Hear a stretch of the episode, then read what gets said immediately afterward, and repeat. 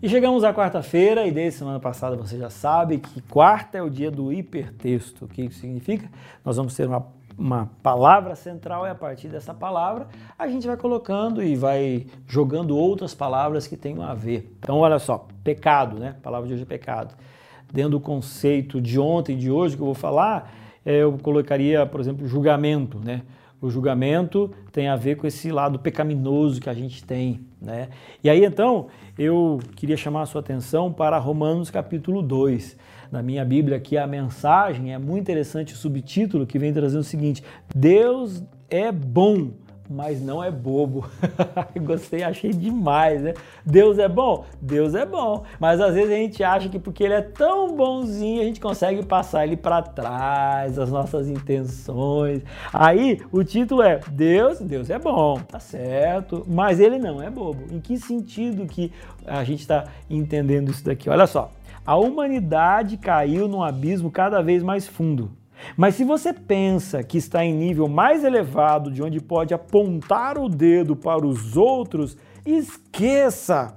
Cada vez que você critica alguém, está se condenando.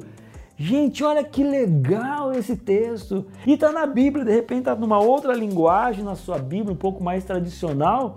Mas você está vendo como é que quando a gente olha uma Bíblia mais contemporânea, parece dar um estalo no nosso entendimento? Aí continua, olha só.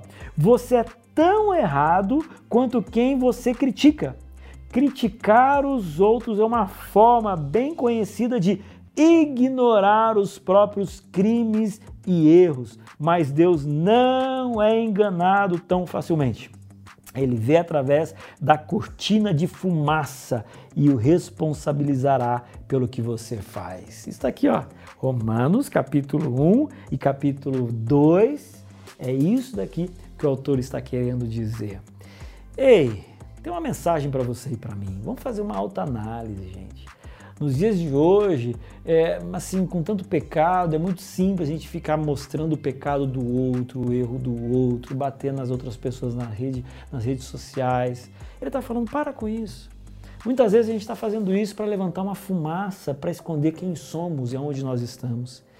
Então, o convite de Romanos, o convite do Evangelho é a bondade, é o amor, é que pecadores estendam a mão para o outro pecador, para que ambos agora possam, numa fortaleza entre irmãos, crescer em espírito e verdade perante Deus.